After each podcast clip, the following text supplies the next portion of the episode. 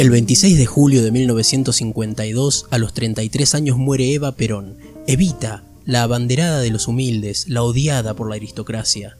Su cuerpo fue embalsamado y depositado en la sede de la Confederación General del Trabajo en Buenos Aires. Una noche de noviembre de 1955, luego del golpe de Estado que arrebataría el poder a Juan Domingo Perón, el cuerpo de Evita fue secuestrado por militares del segundo piso de la CGT. A partir de ese momento, permaneció oculto por 16 años hasta que fue hallado en un cementerio italiano enterrado bajo una identidad falsa. En este cuento, Walsh nos grafica hábilmente el sentir de los odiadores del momento, que a su vez escondían algo de miedo y admiración, casi atracción para con la figura de esa mujer, como la llamaban en la época. Nos refleja claramente todo lo que se es capaz de hacer solo por odio. ¿Tenés 15 minutos? Te cuento un cuento. Esa mujer, de Rodolfo Walsh.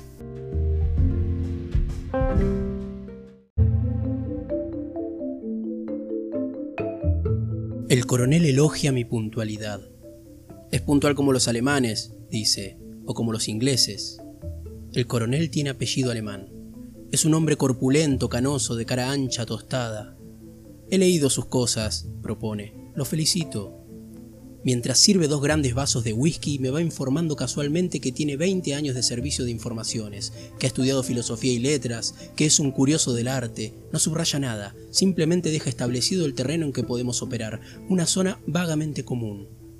Desde el gran ventanal del décimo piso se ve la ciudad en el atardecer, las luces pálidas del río. Desde aquí es fácil amar siquiera momentáneamente a Buenos Aires, pero no es ninguna forma concebible de amor lo que nos ha reunido. El coronel busca unos nombres, unos papeles que acaso yo tenga. Yo busco una muerta, un lugar en el mapa. Aún no es una búsqueda, es apenas una fantasía, la clase de fantasía perversa que algunos sospechan que podría ocurrírseme. Algún día, pienso en momentos de ira, iré a buscarla, ella no significa nada para mí, sin embargo iré tras el misterio de su muerte, detrás de sus restos que se pudren lentamente en algún remoto cementerio. Si la encuentro, frescas altas olas de cólera, miedo y frustrado amor se alzarán, poderosas vengativas olas y por un momento ya no me sentiré solo, ya no me sentiré como una arrastrada, amarga, olvidada sombra.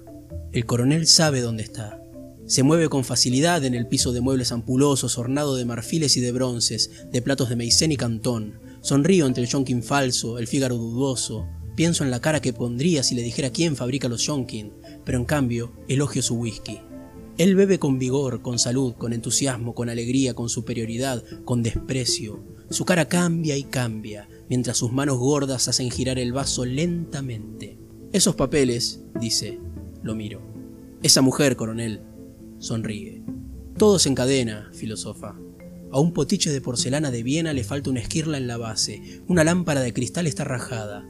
El coronel, con los ojos brumosos y sonriendo, habla de la bomba. La pusieron en el palier, creen que yo tengo la culpa, si supieran lo que he hecho por ellos, esos roñosos. ¿Mucho daño? Pregunto, me importa un carajo. Bastante. Mi hija la he puesto en manos de un psiquiatra. Tiene 12 años, dice. El coronel bebe, con ira, con tristeza, con miedo, con remordimiento. Entra su mujer con dos pocillos de café. Contale vos, negra. Ella se va sin contestar. Una mujer alta, orgullosa, con un rictus de neurosis. Su desdén queda flotando como una nubecita. La pobre quedó muy afectada, explica el coronel. Pero a usted no le importa esto. ¿Cómo no me va a importar? Oí decir que al capitán N y al mayor X también les ocurrió alguna desgracia después de aquello. El coronel se ríe. La fantasía popular, dice. Vea cómo trabaja pero en el fondo no inventan nada, no hacen más que repetir. Enciende un malboro, deja el paquete a mi alcance sobre la mesa. Cuénteme cualquier chiste, dice. Pienso, no se me ocurre nada. Cuénteme cualquier chiste político, el que quiera, y yo le demostraré que estaba inventado hace 20 años, 50 años, un siglo, que se usó tras las derrotas de Sedán o a propósito de Hindenburg, de Dolfus, de Badoglio. ¿Y esto? La tumba de Tutankamón, dice el coronel. Lord Carnarvon, basura. El coronel se seca la transpiración con la mano gorda y velluda. Pero el mayor X tuvo un accidente, mató a su mujer. ¿Qué más? dice, haciendo tintinear el hielo en el vaso. Le pegó un tiro una madrugada. La confundió con un ladrón, sonríe el coronel. Esas cosas ocurren. Pero el capitán N tuvo un choque de automóvil que lo tiene cualquiera, y más él que no ve un caballo ensillado cuando se pone en pedo. Y usted, coronel, lo mío es distinto, dice. Me la tienen jurada. Se para, da una vuelta alrededor de la mesa Creen que yo tengo la culpa. Esos roñosos no saben lo que yo hice por ellos. Pero algún día se va a escribir la historia. A lo mejor la va a escribir usted. Me gustaría. Y yo voy a quedar limpio, voy a quedar bien. No es que me importe quedar bien con esos roñosos, pero sí ante la historia, ¿comprende? Ojalá dependa de mí, coronel. Anduvieron rondando, una noche uno se animó, dejó la bomba en el palier y salió corriendo. Mete la mano en una vitrina, saca una figurita de porcelana policromada, una pastora con un cesto de flores. Mire, a la pastora le falta un bracito. Derby, dice. 200 años. La pastora se pierde entre sus dedos repentinamente tiernos. El coronel tiene una mueca de fierro en la cara nocturna, dolorida. ¿Por qué creen que usted tiene la culpa? Porque yo la saqué de donde estaba, eso es cierto, y la llevé donde está ahora, eso también es cierto. Pero ellos no saben lo que querían hacer, esos roñosos no saben nada y no saben que fui yo quien lo impidió. El coronel bebe, con ardor, con orgullo, con fiereza, con elocuencia, con método. Porque yo he estudiado historia, puedo ver las cosas con perspectiva histórica, yo he leído a Hegel. ¿Qué querían hacer? Fondearla en el río, tirarla de un avión, quemarla y arrojar los restos por el inodoro, diluirla en ácido. ¿Cuánta basura tiene que oír uno? Este país está cubierto de basura. Uno no sabe de dónde sale tanta basura, pero estamos todos hasta el cogote. Todos, coronel, porque en el fondo estamos de acuerdo, ¿no? Ha llegado la hora de destruir, habría que romper todo y orinarle encima. Pero sin remordimientos, coronel, enarbolando alegremente la bomba y la picana. ¡Salud! digo levantando el vaso. No contesta. Estamos sentados junto al ventanal, las luces del puerto brillan azul mercurio, de a ratos se oyen las bocinas de los automóviles arrastrándose lejanas como las voces de un sueño. El coronel es apenas la mancha gris de su cara sobre la mancha blanca de su camisa. Esa mujer, le oigo murmurar, estaba desnuda en el ataúd y parecía una virgen. La piel se le había vuelto transparente, se veían las metástasis del cáncer como esos dibujitos que uno hace en una ventanilla mojada. El coronel bebe, es duro. Desnuda, dice. Éramos cuatro o cinco y no queríamos mirarnos. Estaba ese capitán de navío y el gallego que la embalsamó, y no me acuerdo quién más. Y cuando la sacamos del ataúd, el coronel se pasa la mano por la frente. Cuando la sacamos, ese gallego asqueroso. Oscurece por grados, como en un teatro. La cara del coronel es casi invisible, solo el whisky brilla en su vaso como un fuego que se apaga despacio. Por la puerta abierta del departamento llegan remotos ruidos. La puerta del ascensor se ha cerrado en la planta baja, se ha abierto más cerca. El enorme edificio cuchichea, respira, gorgotea con sus cañerías, sus incineradores, sus cocinas, sus chicos, sus televisores, sus sirvientas. Y ahora el coronel se ha parado, empuña una metralleta que no le vi sacar de ninguna parte y en puntas de pie camina hacia el palier, enciende la luz de golpe, mira el ascético, geométrico, irónico vacío del palier, del ascensor, de la escalera, donde no hay absolutamente nadie y regresa despacio, arrastrando la metralleta. Me pareció oír, esos roñosos no me van a agarrar descuidado como la vez pasada. Se sienta, más cerca del ventanal ahora. La metralleta ha desaparecido y el coronel divaga nuevamente sobre aquella gran escena de su vida. Se le tiró encima. Ese gallego asqueroso estaba enamorado del cadáver, la tocaba, le manoseaba los pezones, le dio una trompada. Mire, el coronel se mira los nudillos. Que lo tiré contra la pared. Está todo podrido, no respetan ni la muerte. ¿Le molesta la oscuridad? No, mejor. Desde aquí puedo ver la calle y pensar. Pienso siempre. En la oscuridad se piensa mejor.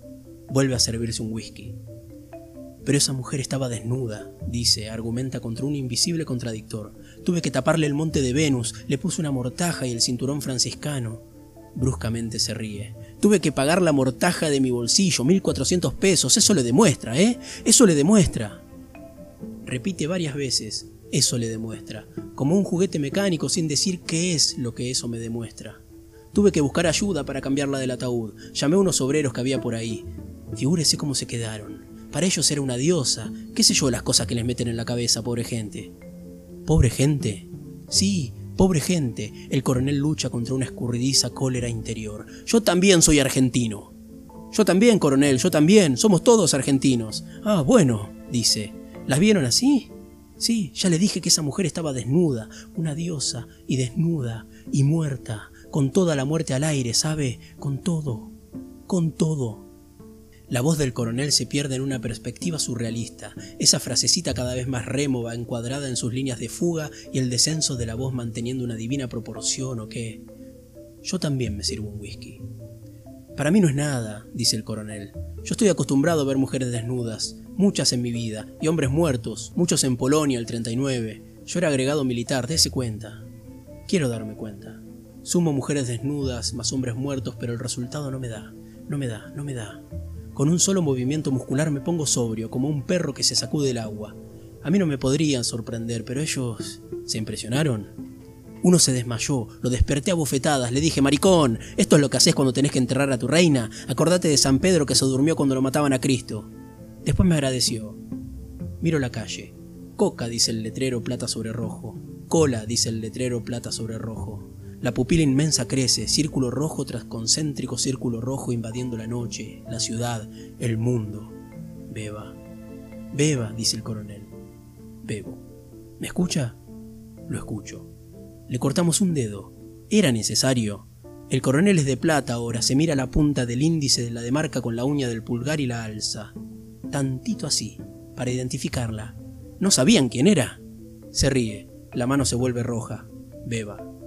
Sabíamos, sí. Las cosas tienen que ser legales, era un acto histórico, ¿comprende? Comprendo. La impresión digital no agarra si el dedo está muerto, hay que hidratarlo, más tarde se lo pegamos. ¿Y? Era ella. Esa mujer era ella. ¿Muy cambiada? No, no, no, usted no me entiende, igualita. Parecía que iba a hablar, que iba... Lo del dedo es para que todo fuera legal. El profesor R controló todo, hasta le sacó radiografías. ¿El profesor R? Sí, eso no lo podía hacer cualquiera, hacía falta alguien con autoridad científica, moral. En algún lugar de la casa suena remota, entrecortada una campanilla. No veo entrar a la mujer del coronel, pero de pronto está ahí, su voz amarga, inconquistable. ¿Enciendo? No. Teléfono. Decirles que no estoy. Desaparece.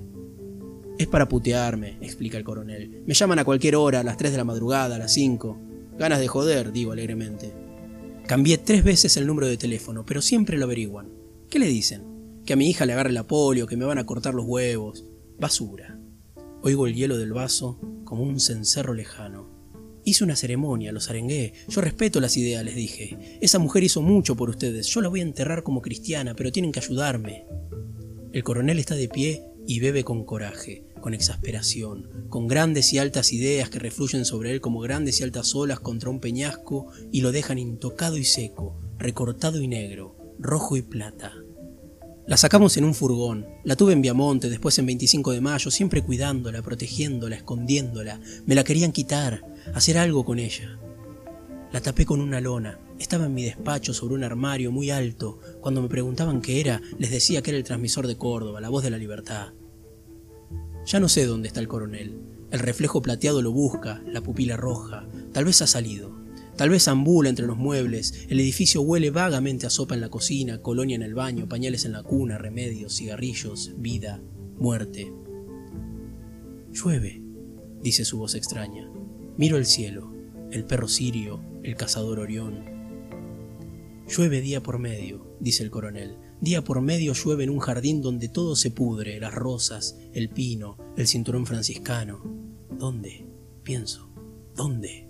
Está parada, grita el coronel. La enterré parada como Facundo porque era un macho.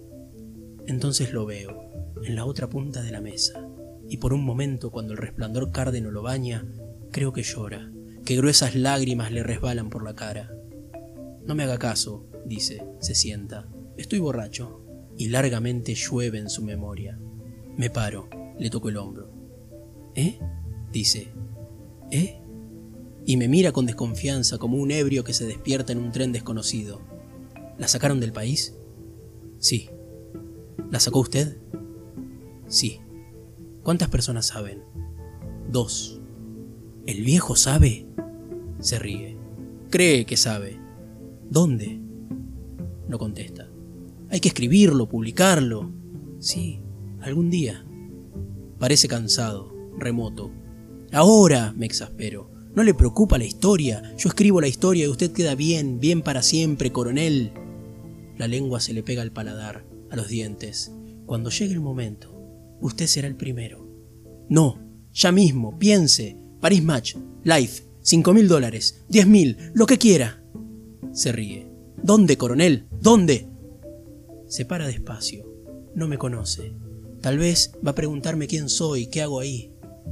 y mientras salgo derrotado pensando que tendré que volver o que no volveré nunca, mientras mi dedo índice inicia ya ese infatigable itinerario por los mapas, uniendo isolletas, probabilidades, complicidades, mientras sé que ya no me interesa y que justamente no moveré un dedo ni siquiera en un mapa, la voz del coronel me alcanza como una revelación. Es mía, dice simplemente. Esa mujer es mía.